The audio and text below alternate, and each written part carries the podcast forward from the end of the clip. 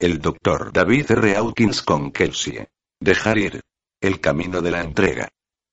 Enero 2013. Revisión 1 contraportada.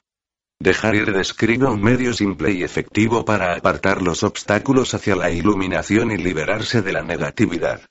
Durante las varias décadas de práctica clínica psiquiátrica del autor, el principal objetivo fue buscar las vías más eficaces para aliviar el sufrimiento humano en todas sus cienas. El mecanismo interior de la entrega resultó ser de gran beneficio práctico y se describe en este libro. Los diez libros anteriores se centraron en los estados avanzados de conciencia y en la iluminación. En estos años, cientos de estudiantes han pedido una técnica práctica para eliminar los bloqueos interiores hacia la felicidad, el amor, la alegría, el éxito, la salud, y por último, la iluminación. Este libro proporciona un mecanismo para dejar ir todos estos bloqueos. El mecanismo de la entrega que el Dr. Hawkins describe puede ser realizado en medio de nuestra vida cotidiana. El libro es igualmente útil para todas las dimensiones de la vida humana. La salud física, la creatividad, el éxito económico, la salud emocional, el cumplimiento de la vocación, las relaciones sexuales, y el crecimiento espiritual. Este es un recurso incalculable para todos los profesionales que trabajen en las áreas de la salud mental, la psicología, la medicina, la autoayuda, la recuperación de las adicciones, y el desarrollo espiritual. David R. Hawkins, doctor en medicina y filosofía, es director del Instituto para la Investigación Espiritual, SA, y fundador del Camino de la Devoción a la No Dualidad. Está reconocido como investigador pionero en el campo de la conciencia, así como también lo está como autor, conferenciante, clínico, psiquiatra y científico. Ha servido como asesor a católicos, protestantes, y monasterios budistas, apareció en importantes programas de televisión y radio, y dio conferencias en lugares tales como la Abadía de Westminster, el Fórum de Oxford, la Universidad de Notre Dame, y la Universidad de Harvard. Personas de todos los ámbitos de la vida y nacionalidades honran al Dr. Hawkins como un maestro de la conciencia avanzada, como ejemplo, recibió el título de destacado maestro del camino hacia la iluminación. Su evolución espiritual es recordada brevemente en la sección sobre el autor a la conclusión de este libro. Su vida está dedicada a la elevación de la humanidad. Este libro no pretende ser considerado un texto legal, médico, o de cualquier otro servicio profesional. La información proporcionada no sustituye el consejo o cuidado profesional. Si usted requiere o desea abogados, médicos, o cualquier otra asistencia profesional, debe buscar los servicios de un profesional competente. El autor, el editor y sus empleados y agentes no son responsables de los daños derivados de o en conexión con el uso o dependencia de cualquier información contenida en este libro. Prólogo Este libro proporciona un mecanismo por el cual desbloquear nuestras capacidades innatas para la felicidad, el éxito, la salud, el bienestar, la intuición, el amor incondicional, la belleza, la paz interior y la creatividad. Estos estados y capacidades están dentro de todos nosotros. No depende de ninguna circunstancia exterior o característica personal. Y no requieren de la creencia en ningún sistema religioso. Ningún grupo o sistema posee la paz interior, en la medida en que pertenece al espíritu humano en virtud de nuestro origen. Este es el mensaje universal de todos los grandes maestros, sabios y santos. El reino de los cielos está en vosotros. El doctor Hawkins dice con frecuencia. Lo que estás buscando no es diferente de tu propio ser. ¿Cómo puede algo innato a nosotros, una parte integrante de nuestro verdadero ser, ser tan difícil de alcanzar. ¿Por qué tanta infelicidad si estábamos dotados para la felicidad? Si el reino de los cielos está dentro de nosotros, ¿por qué a menudo nos sentimos como en el infierno? ¿Cómo podemos liberarnos de los lodos de la no paz que hacen que nuestro camino hacia la paz interior parezca tan arduo, como la melaza contrayéndose en un día frío? Es bueno saber que esa paz, felicidad, alegría, amor y éxito son intrínsecos a nuestro espíritu humano. Pero ¿qué pasa con toda la ira, la tristeza, la desesperación, la vanidad, los celos, la ansiedad y los pequeños juicios diarios que amortiguan el sonido prístino del silencio en nosotros? ¿Existe realmente una manera de deshacerse del lodo y ser libre? ¿Danzar sin impedir la alegría? ¿Amar a todos los seres vivos? ¿Vivir en nuestra grandeza y cumplir nuestro potencial más elevado? ¿Convertirse en un canal de la gracia y la belleza en el mundo? En este libro, el Dr. Hawkins ofrece un camino hacia la libertad que anhelamos pero que encontramos difícil de alcanzar.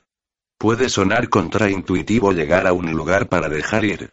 Sin embargo, él certifica desde la experiencia clínica y personal que la entrega es la vía más segura hacia el cumplimiento total. Muchos de nosotros hemos sido educados para compaginar lo mundano e incluso el cumplimiento espiritual, con el trabajo duro, mantener la nariz en la muela, vivir con el sudor de nuestra frente, y otros rigurosos axiomas heredados de una cultura impregnada de la ética protestante. De acuerdo con este punto de vista, el éxito requiere sufrimiento, afán, y esfuerzo. Sin dolor, no hay beneficio. Pero, ¿qué hemos conseguido con todo ese esfuerzo y dolor? ¿Estamos verdadera y profundamente en paz? No. Todavía tenemos la culpa interior, la vulnerabilidad a las críticas de alguien, el querer estar seguros, y los resentimientos que supuran. Si usted está leyendo este libro, probablemente ya habrá llegado al final de la cuerda de su mecanismo de esfuerzo. Quizás usted haya visto que cuanto más tire de la cuerda más le engancha donde quiere estar, y más cansado y desgastado está. Posiblemente, puede que se pregunte, ¿no hay una manera más fácil, mejor? ¿Está dispuesto a dejar la cuerda? ¿Cómo sería utilizar el mecanismo de la entrega en lugar del mecanismo de esfuerzo? Puedo compartir con ustedes que era una persona muy educada que ya había probado muchos métodos diferentes de automejora. A pesar del éxito profesional, habían problemas físicos y emocionales que nunca parecían mejorar y que, con el tiempo, alcanzaron un punto de ruptura. El encuentro con el Dr. David R. Hawkins y sus escritos catalizaron un efecto curativo que fue inesperado y dramático. Al principio, hubo escepticismo. Habiendo explorado diversos caminos espirituales, filosóficos y religiosos con resultados incompletos o solo temporales, me aproximé a mi estudio de Hawkins con el pensamiento. Probablemente lo dejaré como el resto. Sin embargo, el buscador de la conciencia en mí dijo, le echaré un vistazo. ¿Qué tengo que perder? De manera que leí poder contra fuerza. Los determinantes ocultos del comportamiento humano. Cuando terminé el libro, tuve una realización interior. Yo soy una persona diferente de aquella que empezó este libro. Eso fue en 2003. Ahora, muchos años después, el efecto catalítico sigue funcionando en todos los ámbitos de la vida. Lo que me convenció de la verdad de su obra, en última instancia, fueron las transformaciones en mi propia conciencia física y no física. Hubieron hechos empíricos que no podía negar.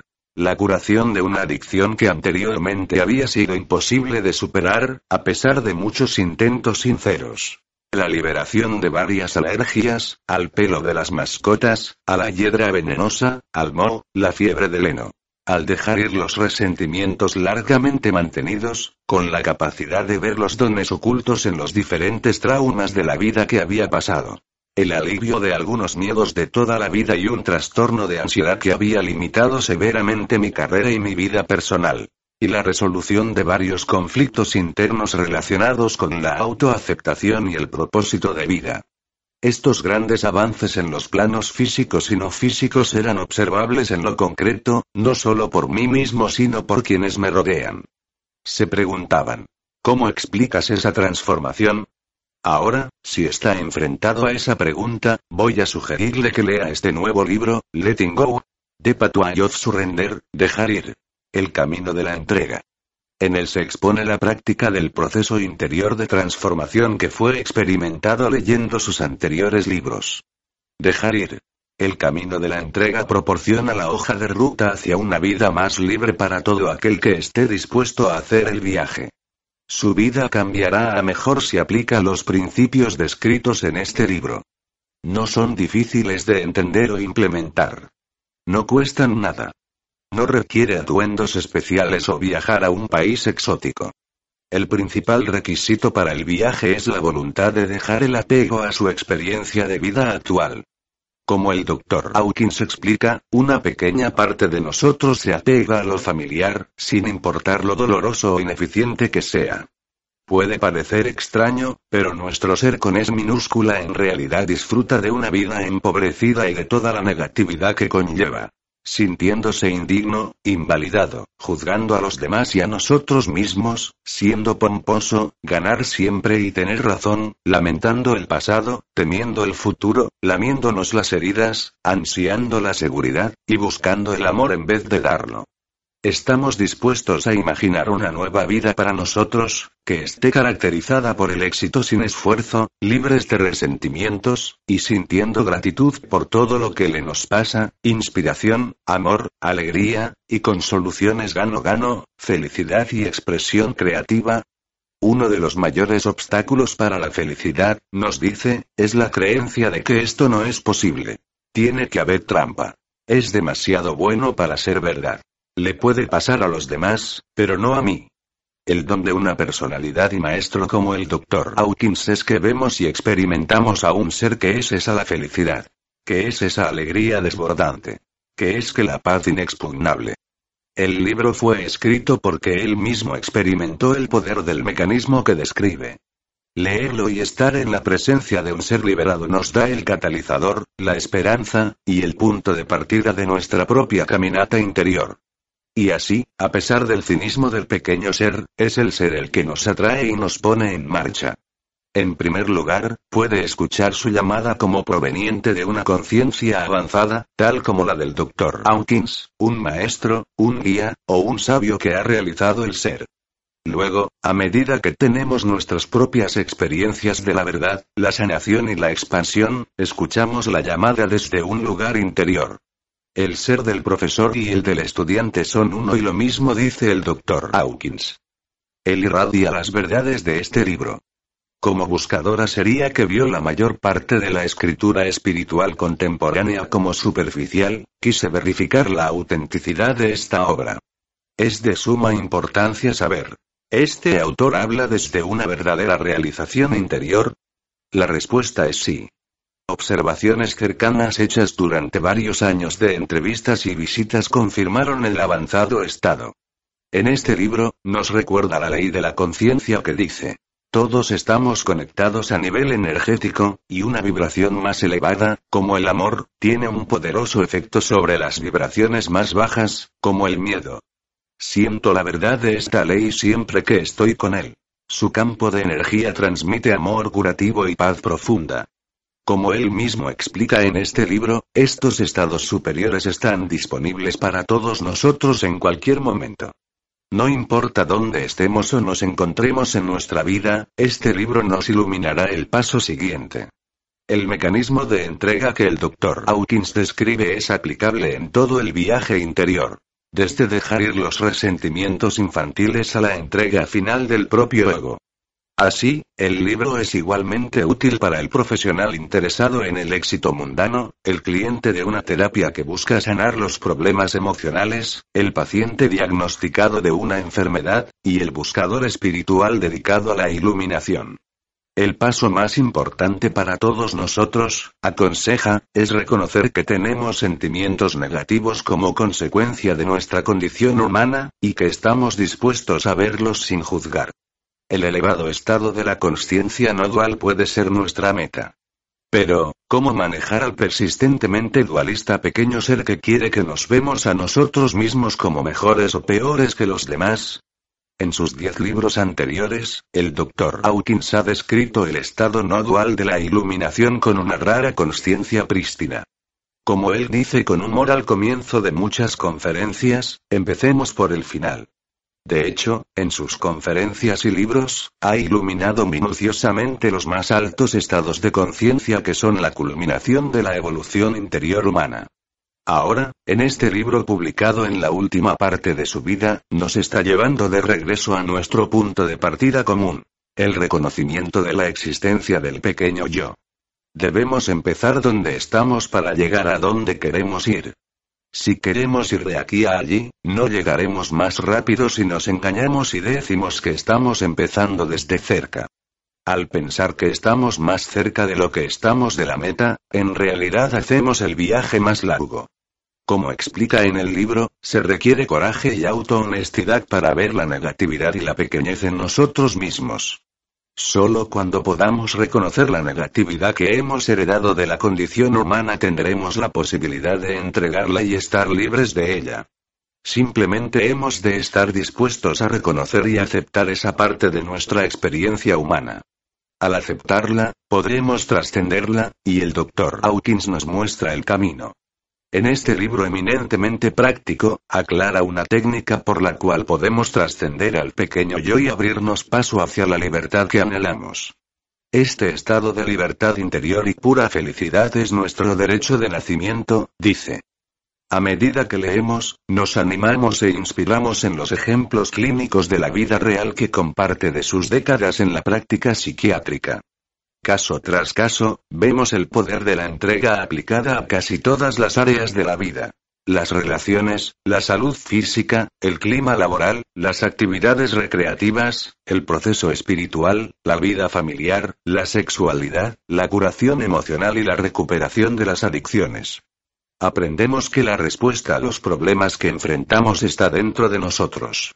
Al dejar ir los bloqueos interiores, la verdad de nuestro ser interior resplandece y el camino hacia la paz se revela.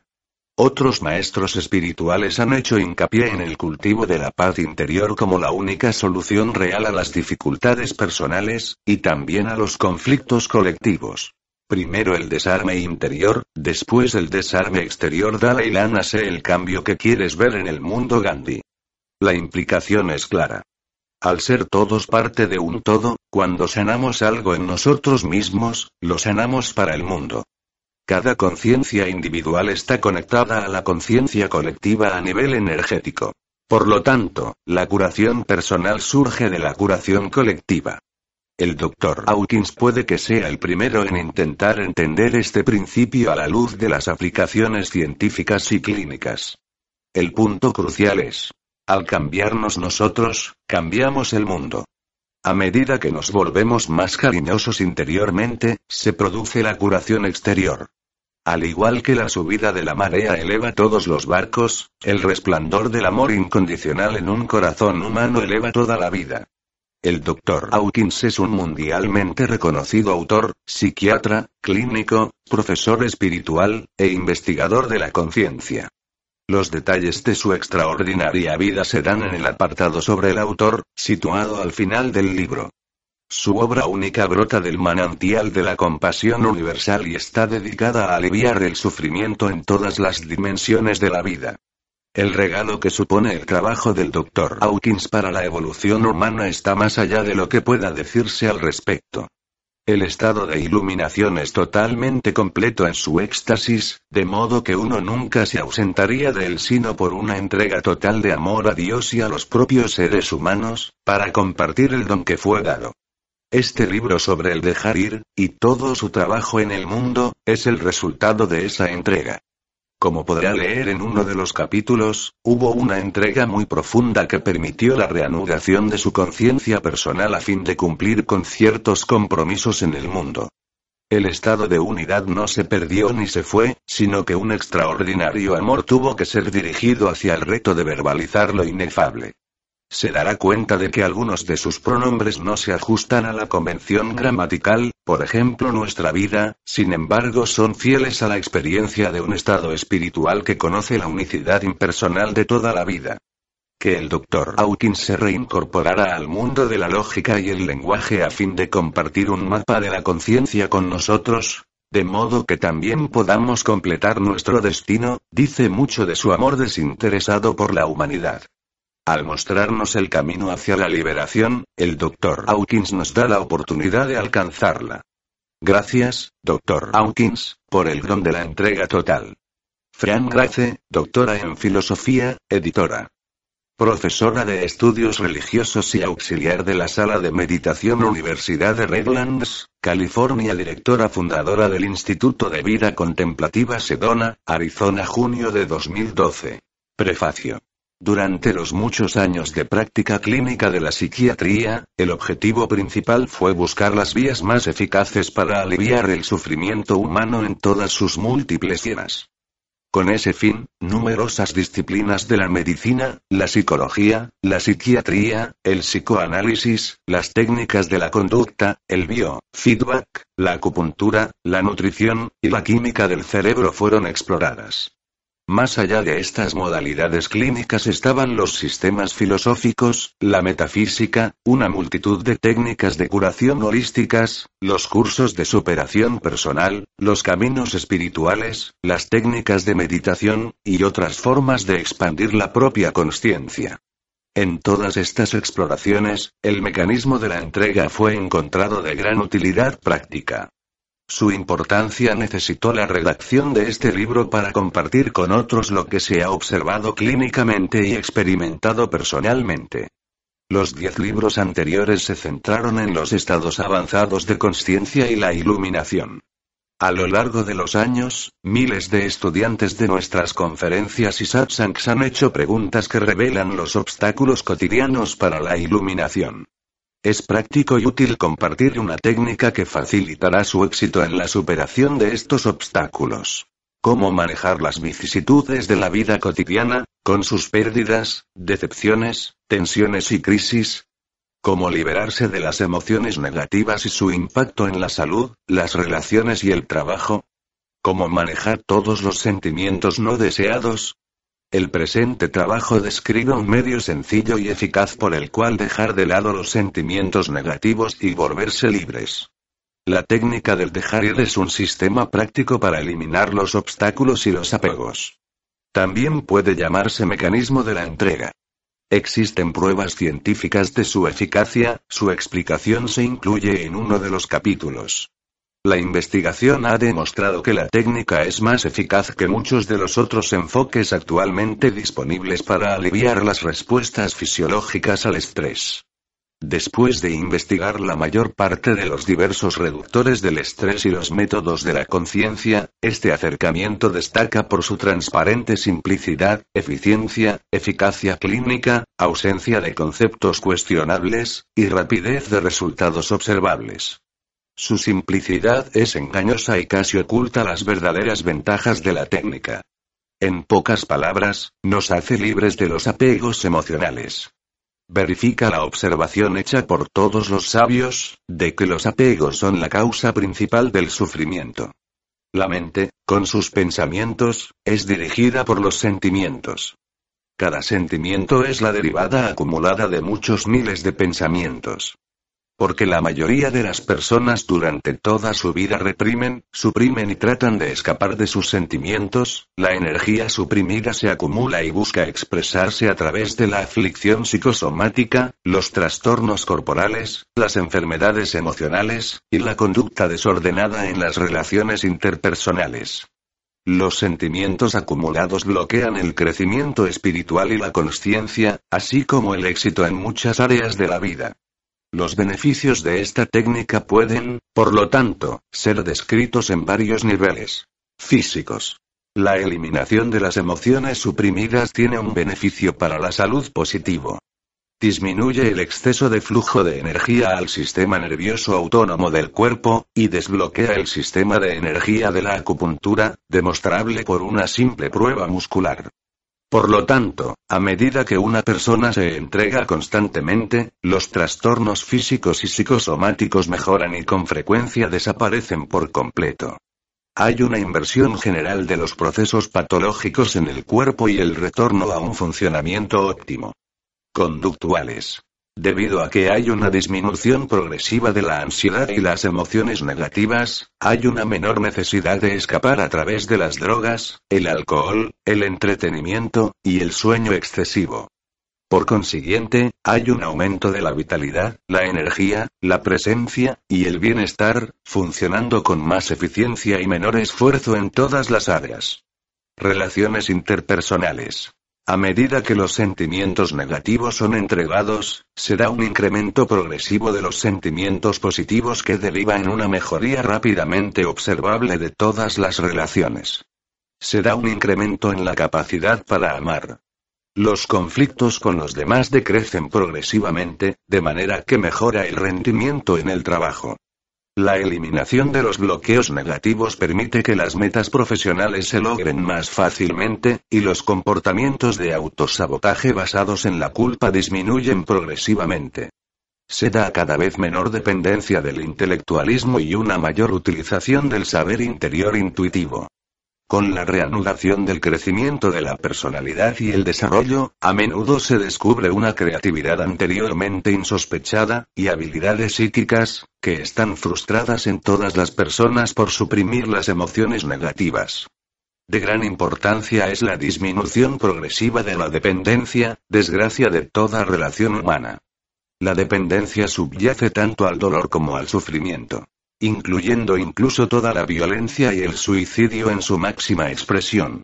A medida que disminuye la dependencia, se da también una disminución de la agresividad y el comportamiento hostil. Estos sentimientos negativos son reemplazados por sentimientos de aceptación y amor hacia los demás. Conciencia barra conciencia barra espiritualidad. Esta es un área que se abre por el uso continuo del mecanismo de la entrega. Dejar ir las emociones negativas significa que la persona experimenta una cada vez mayor felicidad, satisfacción, paz y alegría. Se da una expansión de la conciencia, la realización progresiva, y el experimentar el verdadero ser interior. Las enseñanzas de los grandes maestros se despliegan desde el interior como experiencia personal propia. El progresivo dejar ir de las limitaciones permite la realización al fin de la verdadera identidad de uno. El dejar ir es una de las herramientas más eficaces por medio de la cual alcanzar las metas espirituales. Cualquiera puede realizar todos estos extremos, con dulzura y sutileza, como si uno entregara silenciosamente la vida diaria. La desaparición progresiva de la negatividad y su sustitución por sentimientos y experiencias positivas es placentero tanto de ver como de experimentar. Es propósito de esta información ayudar al lector a tener esas experiencias gratificantes. David R. Hawkins, doctor en Medicina y Filosofía. Presidente fundador del Instituto para la Investigación Espiritual. Sedona, Arizona. Junio de 2012. Capítulo 1 Introducción Un día mientras estaba en contemplación, la mente dijo. ¿Qué va mal en el mundo? ¿Por qué no permanecemos felices? ¿Dónde están las respuestas? ¿Cómo abordar el dilema humano? ¿Estoy chiflado o es el mundo el que se ha vuelto loco? La solución a cualquier problema parece solo traer un alivio breve, ya que es la base del problema siguiente. ¿Es la mente humana la jaula de una ardilla sin esperanza? ¿Todo el mundo está confundido? ¿Sabe Dios lo que él está haciendo? ¿Dios ha muerto? La mente siguió parloteando. ¿Alguien tiene el secreto? No te preocupes, todo el mundo está desesperado. A algunos les parece guay. No puedo ver el porqué de todo este alboroto, dicen. La vida parece sencilla para mí. Tienen tanto miedo que ni siquiera pueden verlo. ¿Qué dicen los expertos? Su confusión es más sofisticada, envuelta en impresionante jerga y elaborados mecanos de construcción. Han predeterminados sistemas de creencias con los que tratan de exprimirte. Parece que funcionan por un tiempo y, luego, se acaba regresando de nuevo a nuestro estado original.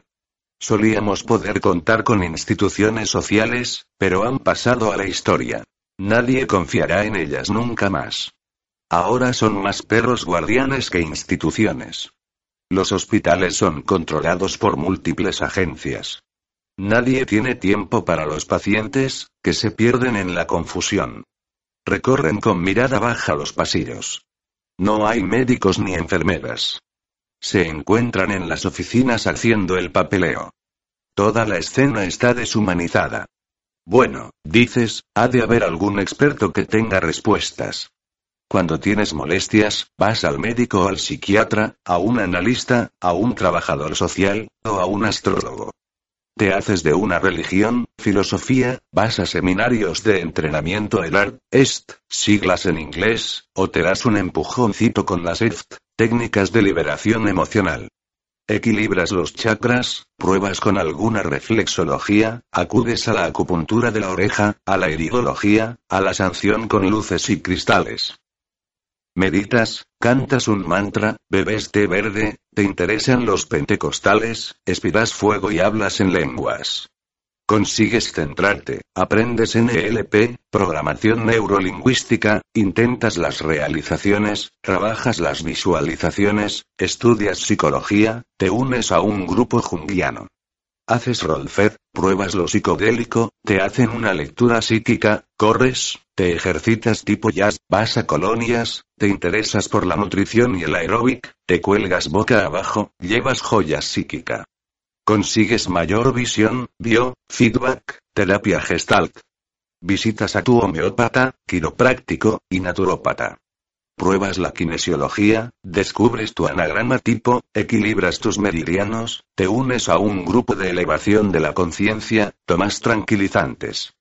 Consigues algunos chutes de hormonas, pruebas las sales de células, equilibras tus minerales, ruegas, suplicas e imploras. Aprendes la proyección astral.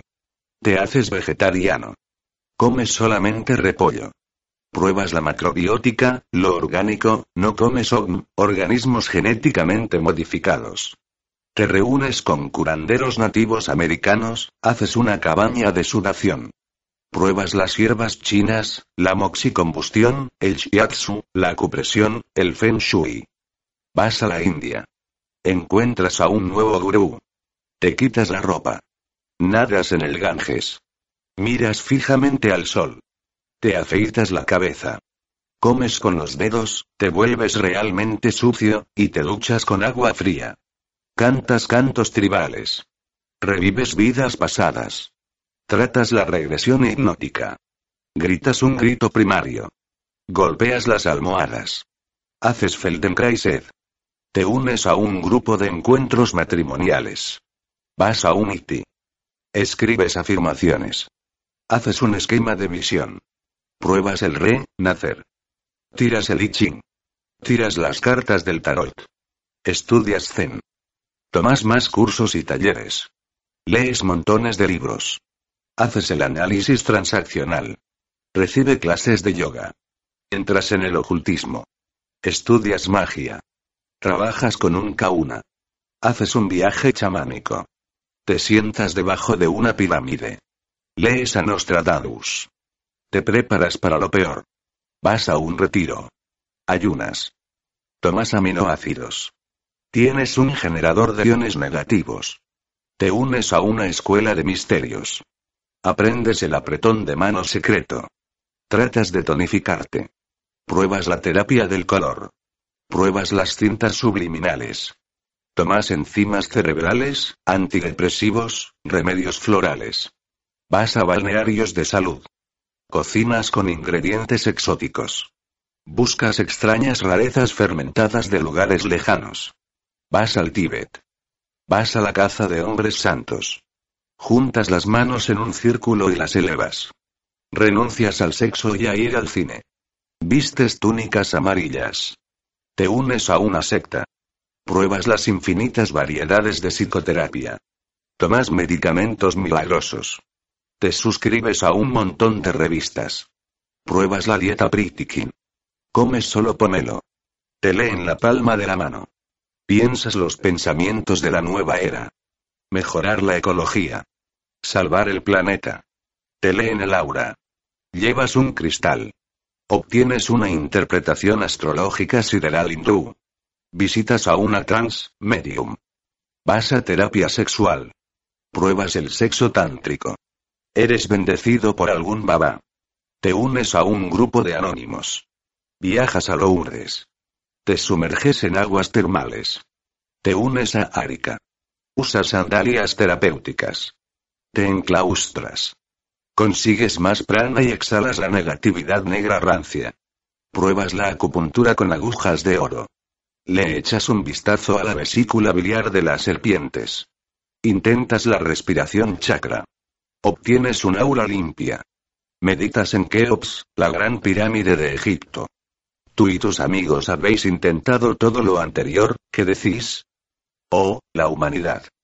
Tu maravillosa criatura. Trágica, cómica y sin embargo tan noble. Tanto coraje para seguir buscando. ¿Qué nos impulsa a seguir buscando una respuesta? ¿El sufrimiento? Oh, sí. ¿La esperanza? Por supuesto. Pero hay algo más que eso. Intuitivamente, sabemos que en algún lugar hay una respuesta definitiva. Tropezamos por caminos oscuros en cul-de-sacs y callejones sin salida.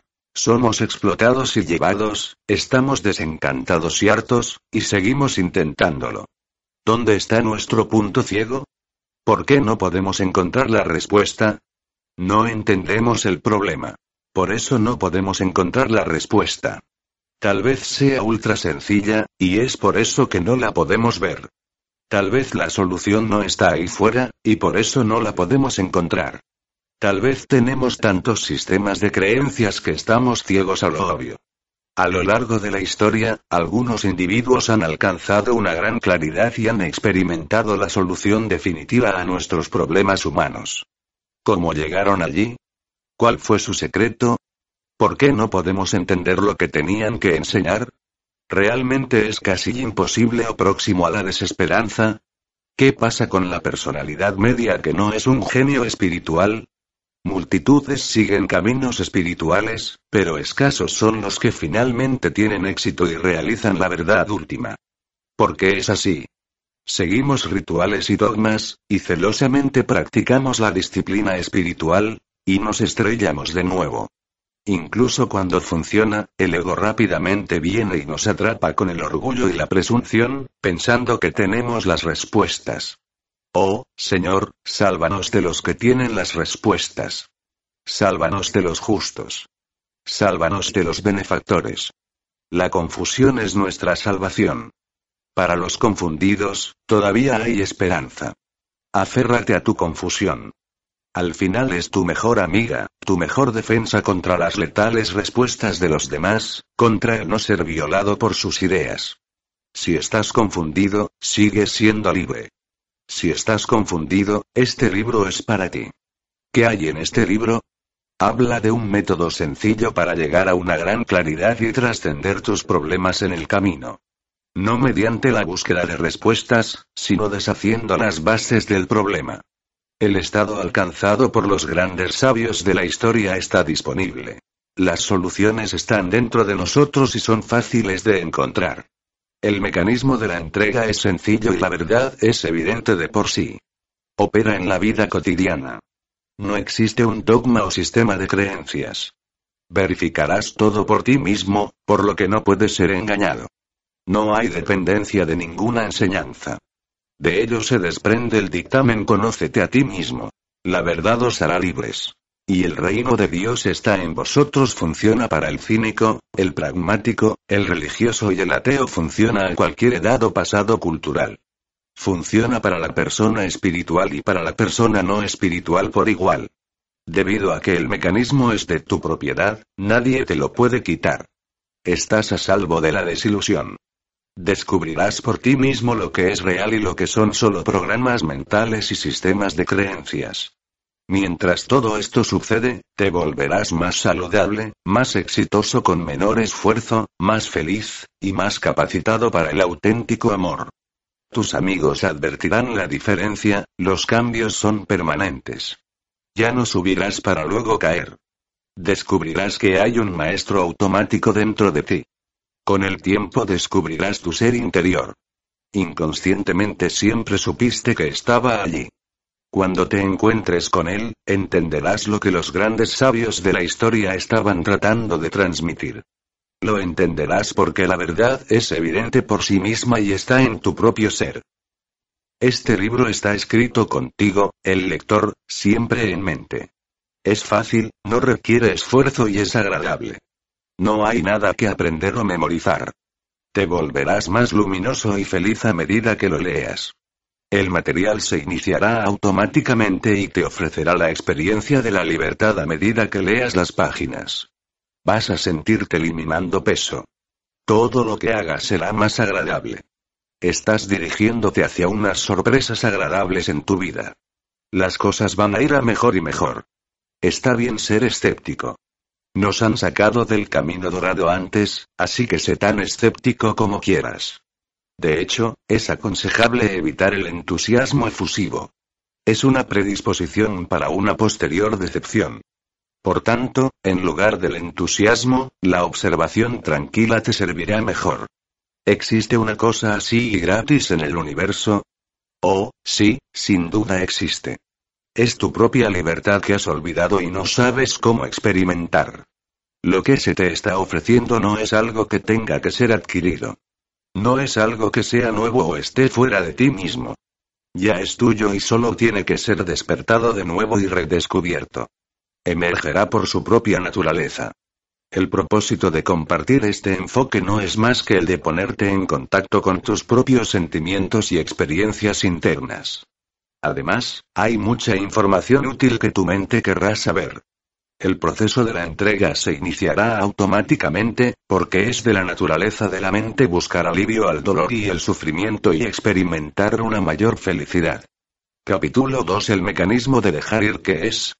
Dejar ir es como el cese repentino de una presión interna o la caída de un peso. Se acompaña de una repentina sensación de alivio y ligereza, y el incremento de la felicidad y la libertad. Se trata de un mecanismo real de la mente y todo el mundo lo ha experimentado en alguna ocasión. Un buen ejemplo es el siguiente.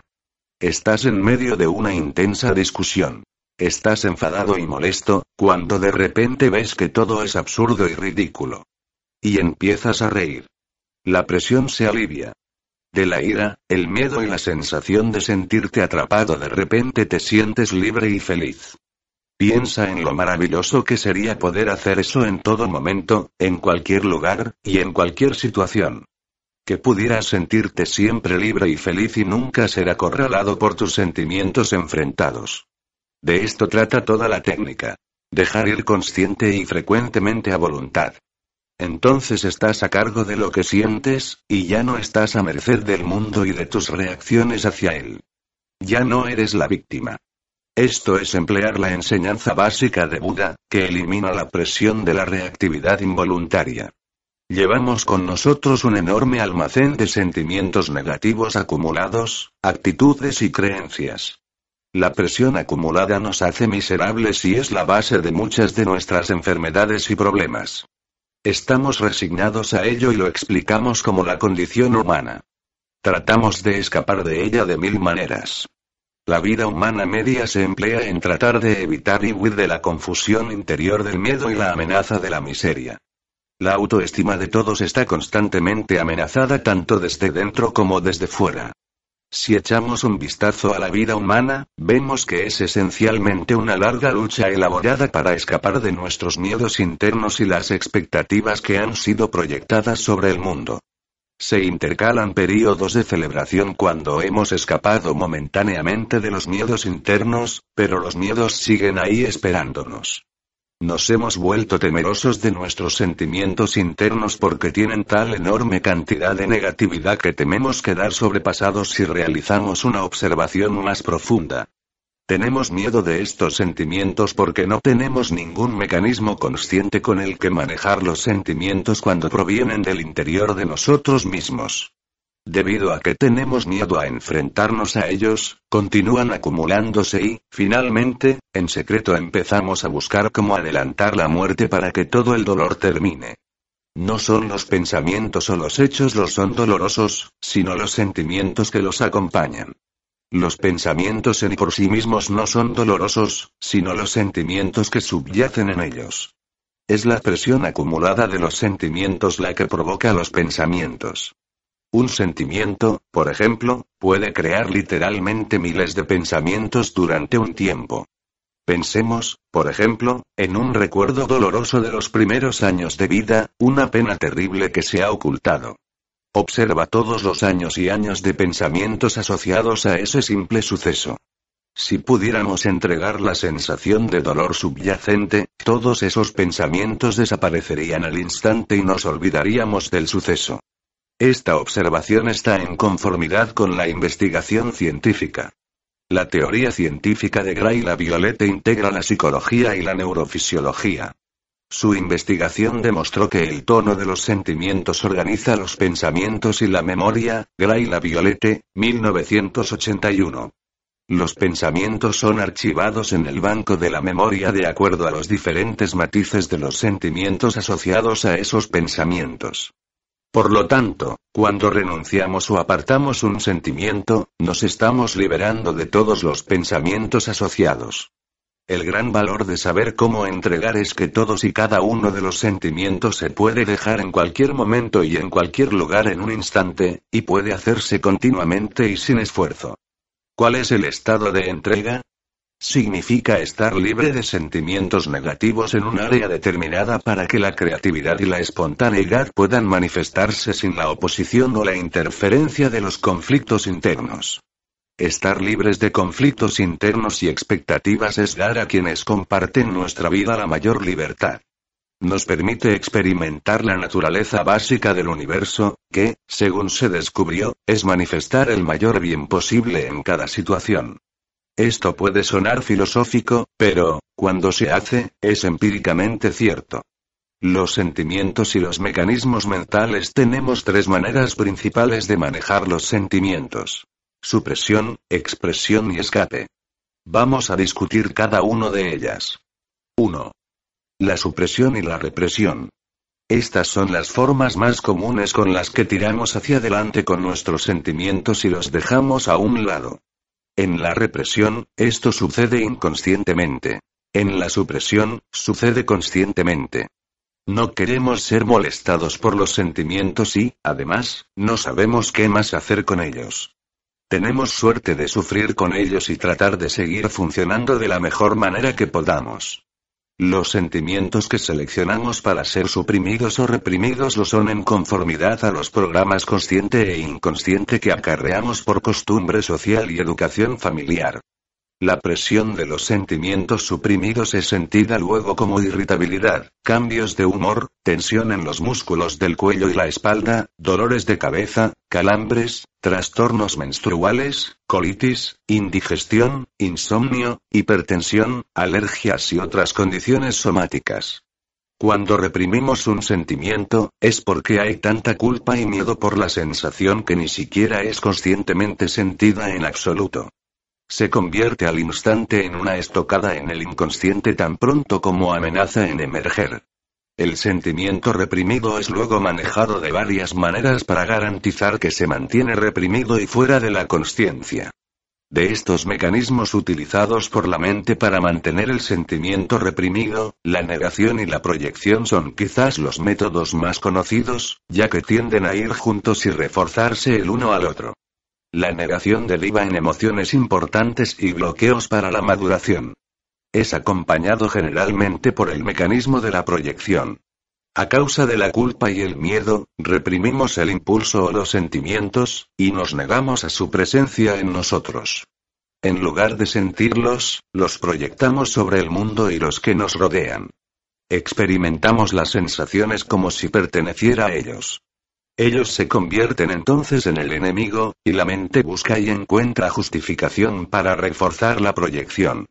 La culpabilidad se sitúa en las personas, los lugares, las instituciones, los alimentos, las condiciones climáticas, los acontecimientos astrológicos, las condiciones sociales, el destino, Dios, la suerte, el diablo, los extranjeros, los grupos étnicos, los rivales políticos, y otras cosas fuera de nosotros mismos.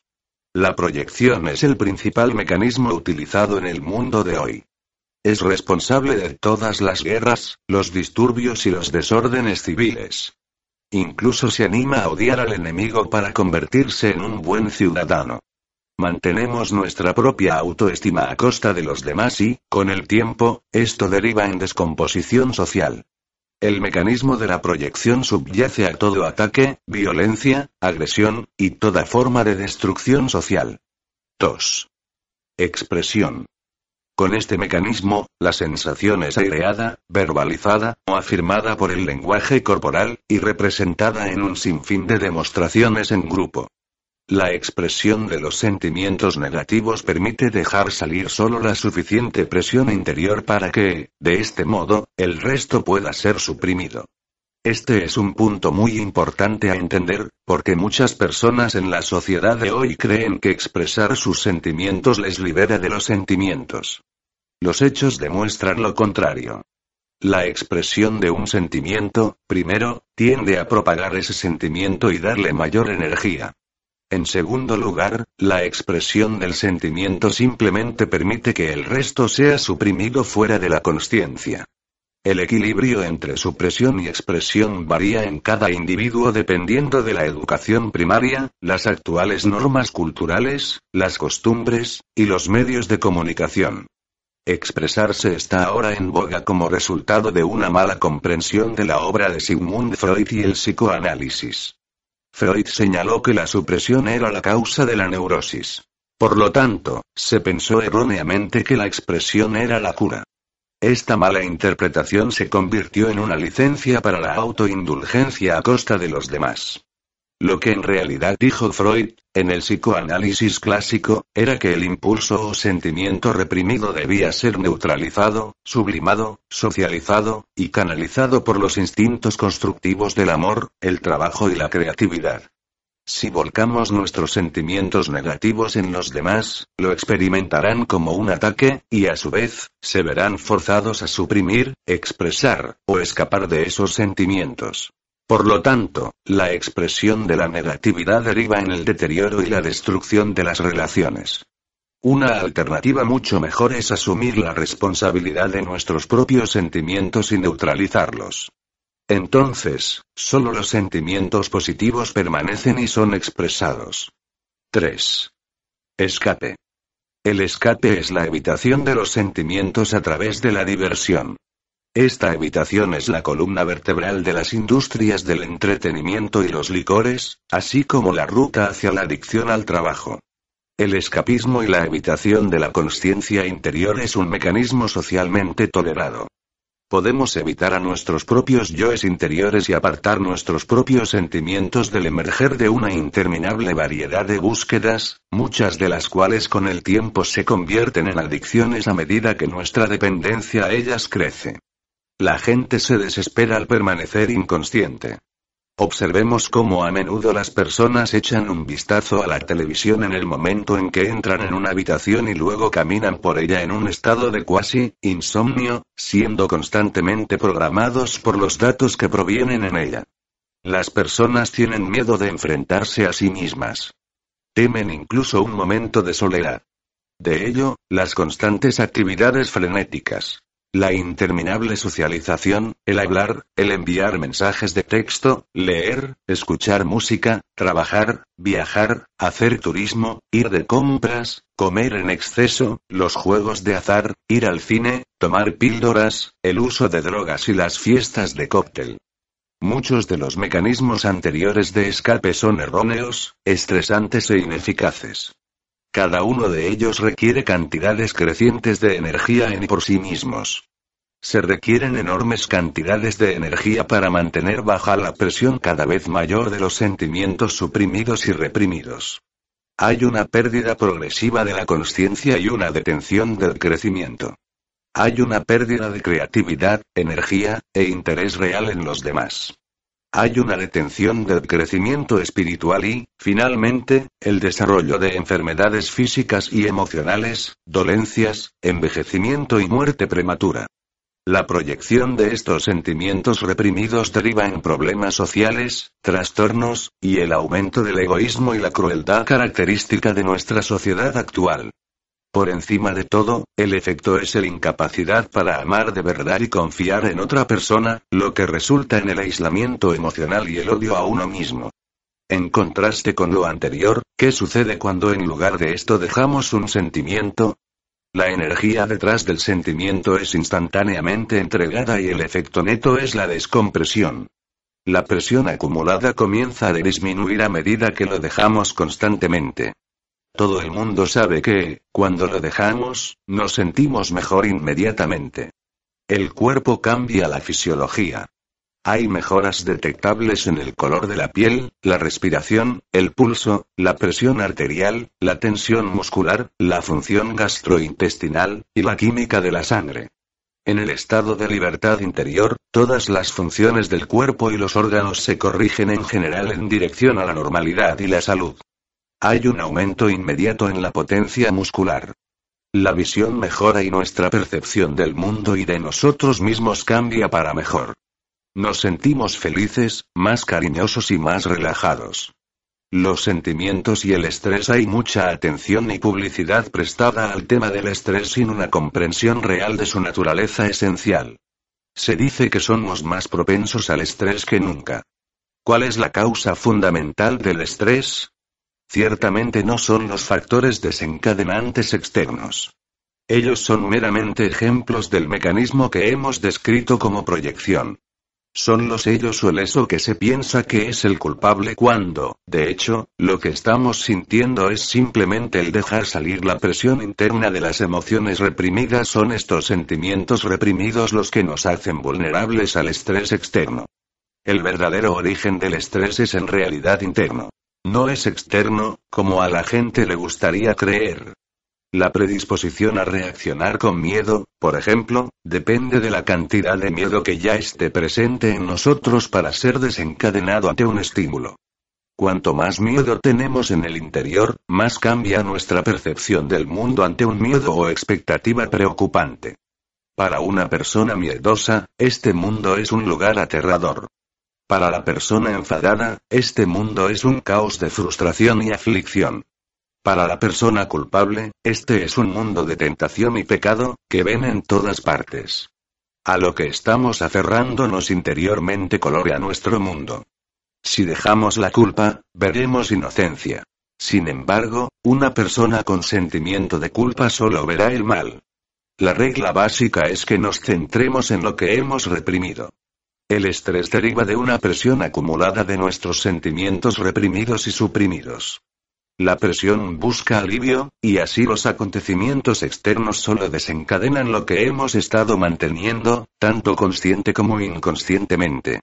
La energía de nuestros sentimientos bloqueados y expulsados emerge de nuevo a través de nuestro sistema nervioso autónomo y causa cambios patológicos que conducen a los procesos de la enfermedad.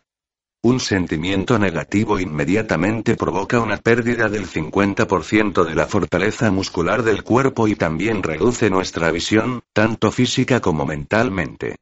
El estrés es nuestra reacción emocional a un factor desencadenante o estímulo. El estrés está determinado por nuestros sistemas de creencias y sus presiones emocionales asociadas. No es el estímulo externo, entonces, lo que causa el estrés, sino nuestro grado de reactividad. Cuanto más entregados estemos, menos propensos somos al estrés. El daño causado por el estrés no es más que el resultado de nuestras propias emociones. La efectividad del dejar ir y reducir la respuesta del cuerpo al estrés se ha demostrado en estudios científicos, véase el capítulo 14. Muchos programas de reducción de estrés ofrecidos hoy en día a menudo pierden el punto esencial. Tratan de aliviar las secuelas del estrés en lugar de eliminar la causa del propio estrés, o se concentran en los acontecimientos externos.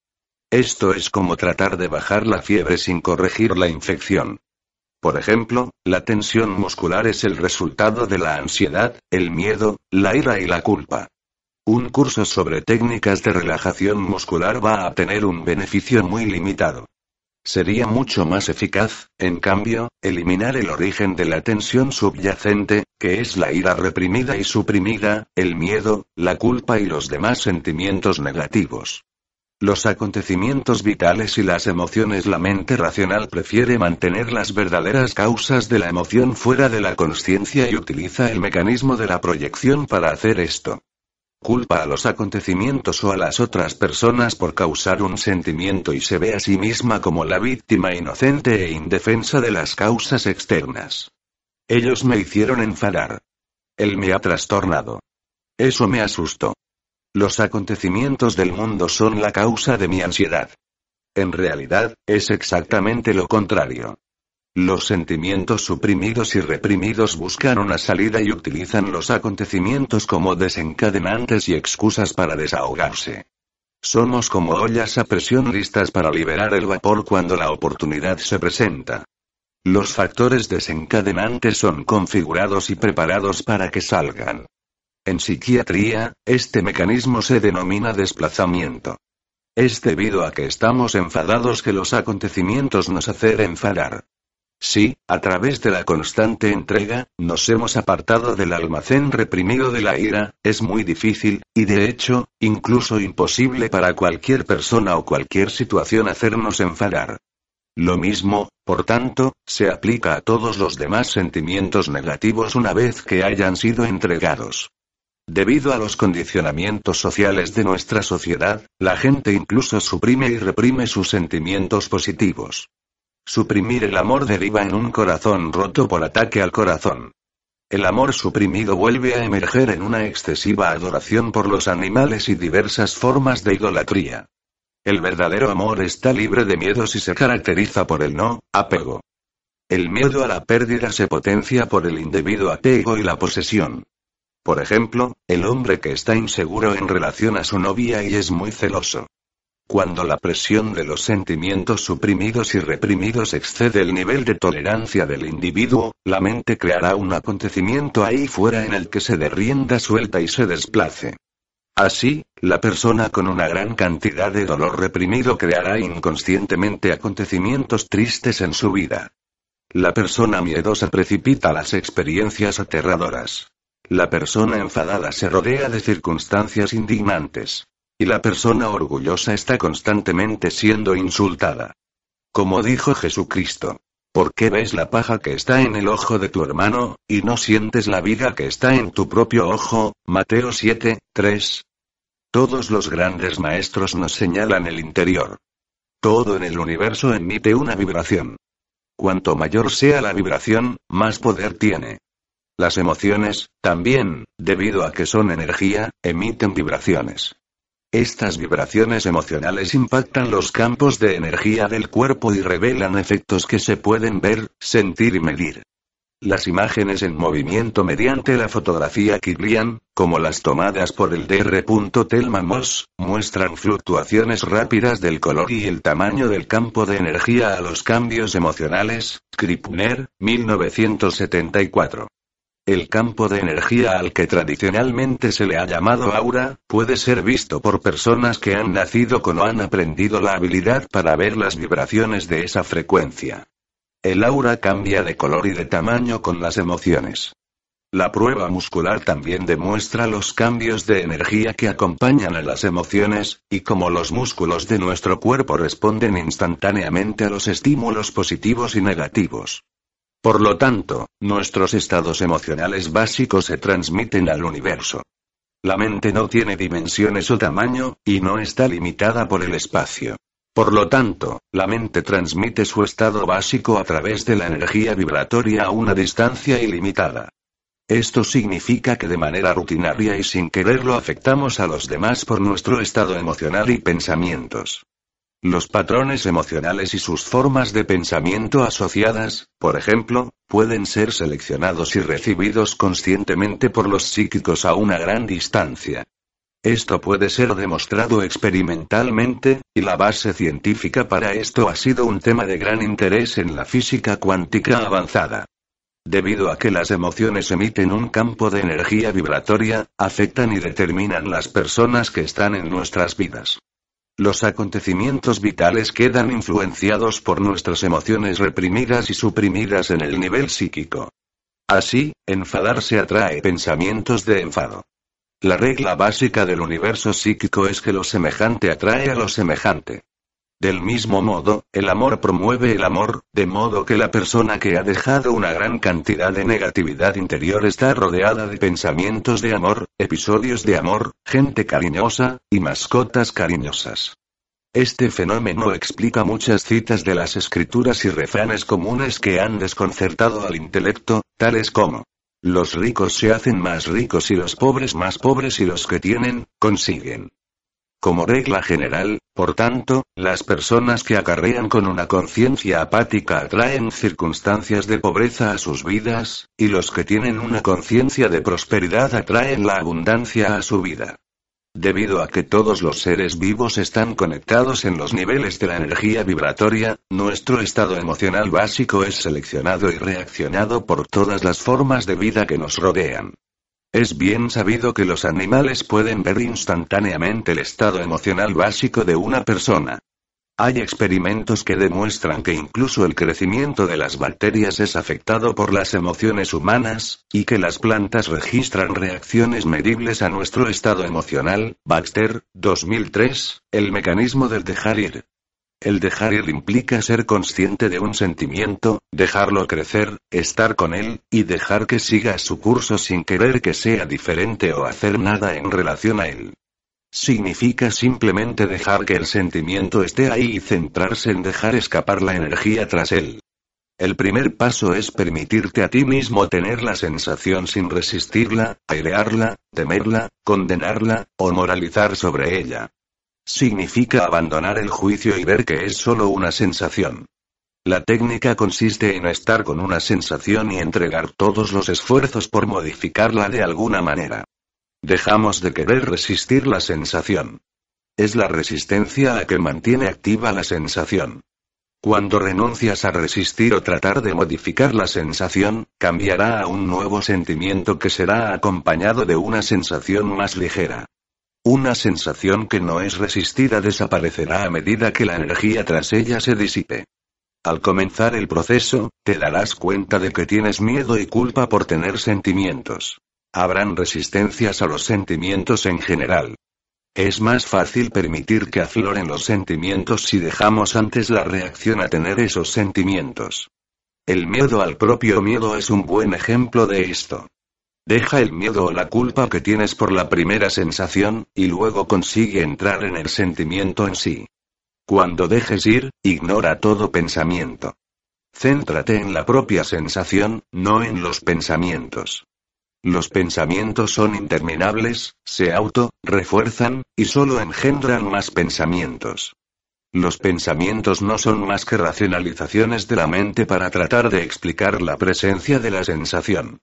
La verdadera razón de la sensación es la presión acumulada tras los sentimientos que la está forzando a salir en ese momento. Los pensamientos o acontecimientos externos son solo una excusa compuesta por la mente. A medida que nos familiaricemos más con el dejar ir, nos daremos cuenta de que todos los sentimientos negativos están asociados a nuestro miedo básico relacionado con la supervivencia y que todos los sentimientos no son más que programas de supervivencia que la mente cree necesarios. La técnica del dejar ir deshace los programas progresivamente. A través de ese proceso, el motivo subyacente tras los sentimientos se vuelve más y más evidente. Estar entregado significa no tener emociones fuertes sobre una cosa. Está bien si pasa, y está bien si no pasa. Cuando somos libres, dejamos los apegos. Podemos disfrutar de una cosa, pero no la necesitamos para nuestra felicidad. Hay una progresiva disminución de la dependencia de todo y todos fuera de nosotros mismos. Estos principios son conformes a las enseñanzas básicas de Buda de evitar el apego a los fenómenos mundanos, así como también a la enseñanza básica de Jesucristo de estar en el mundo pero no ser de él. A veces entregamos un sentimiento y nos damos cuenta de que retorna o continúa. Esto se debe a que todavía hay más de él a entregar. Hemos rellenado con todos esos sentimientos nuestras vidas y puede haber una gran cantidad de energía presionando que necesite salir y ser reconocida. Cuando se produce la entrega, hay una ligereza inmediata, y mayor sensación de felicidad, casi como un subidón. Al dejar ir continuamente, es posible permanecer en ese estado de libertad. Los sentimientos van y vienen, y con el tiempo te das cuenta de que tú no eres tus sentimientos, sino que el verdadero tú se limita a presenciarlos. Dejas de identificarte con ellos. El tú que es consciente de lo que está pasando siempre sigue siendo el mismo. A medida que te vuelves más y más consciente de la inmutable presencia interior, empiezas a identificarte con ese nivel de la conciencia. Te conviertes progresivamente ante todo en el testigo y no en el experimentador del fenómeno. Consigues aproximarte más y más al ser real y empiezas a ver que habías sido engañado por los sentimientos todo el tiempo. Pensaste que eras víctima de tus sentimientos. Ahora ves que no son la verdad sobre ti mismo, sino que son simplemente creados por el ego, ese colector de programas que la mente ha creído erróneamente que son necesarios para la supervivencia. Los resultados del dejar ir son aparentemente rápidos y sutiles, pero los efectos son muy poderosos. Muchas veces dejamos algo pero creeremos que no es así. Serán nuestros amigos quienes nos hagan conscientes del cambio. Una de las razones para este fenómeno es que, cuando algo es totalmente entregado, desaparece de la conciencia. Ahora, debido a que nunca pensamos en ello, no nos damos cuenta de que se ha ido. Este es un fenómeno común entre las personas que están creciendo en conciencia. No somos conscientes de todo el carbón que hemos paleado. Siempre estamos viendo la palabra que estamos manejando en estos momentos. No nos damos cuenta de lo mucho que el montón se ha reducido. Muchas veces nuestros amigos y familiares son los primeros en darse cuenta. Para realizar un seguimiento de los avances, muchas personas mantienen un gráfico de sus ganancias. Esto ayuda a vencer la resistencia que por lo general toma la forma de esto no está funcionando. Es común que personas que han hecho enormes ganancias digan, simplemente no está funcionando. Tenemos que recordarnos a nosotros mismos a veces como éramos antes de empezar este proceso. Las resistencias al dejar ir.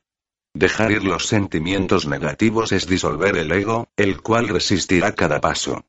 Esto puede derribar en escepticismo acerca de la técnica, olvidando entregar, el súbito escapismo repentino, o aireando los sentimientos por expresar y representar. La solución es simplemente mantenerse en el dejar ir de los sentimientos que tienes sobre todo el proceso. Deja que la resistencia esté ahí, pero no resistas la resistencia. Eres libre. No tienes que dejarla. Nadie te está forzando.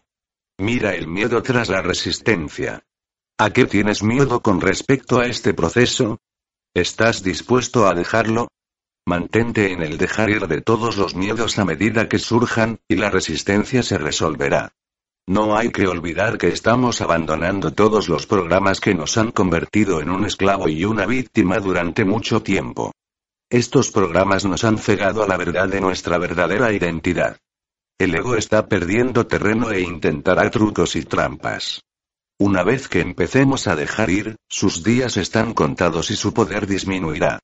Uno de sus trucos es mantenerse inconsciente sobre la técnica en sí, por ejemplo, decidir de repente que el mecanismo de la entrega no está funcionando, que las cosas siguen igual, que es confuso, y también que es muy difícil de recordar y hacer.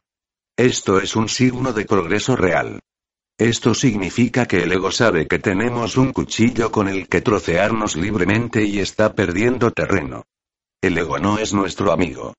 Al igual que el control central en Tron, 1982, quiere mantenernos esclavizados por sus programas. El dejar ir es una habilidad natural. No es algo nuevo o extraño. No es una enseñanza esotérica ni la idea de otra persona o un sistema de creencias.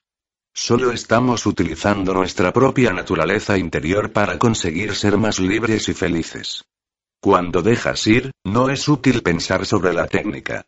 Es mejor, simplemente, tan solo hacerlo. Con el tiempo se verá que todos los pensamientos son resistencia.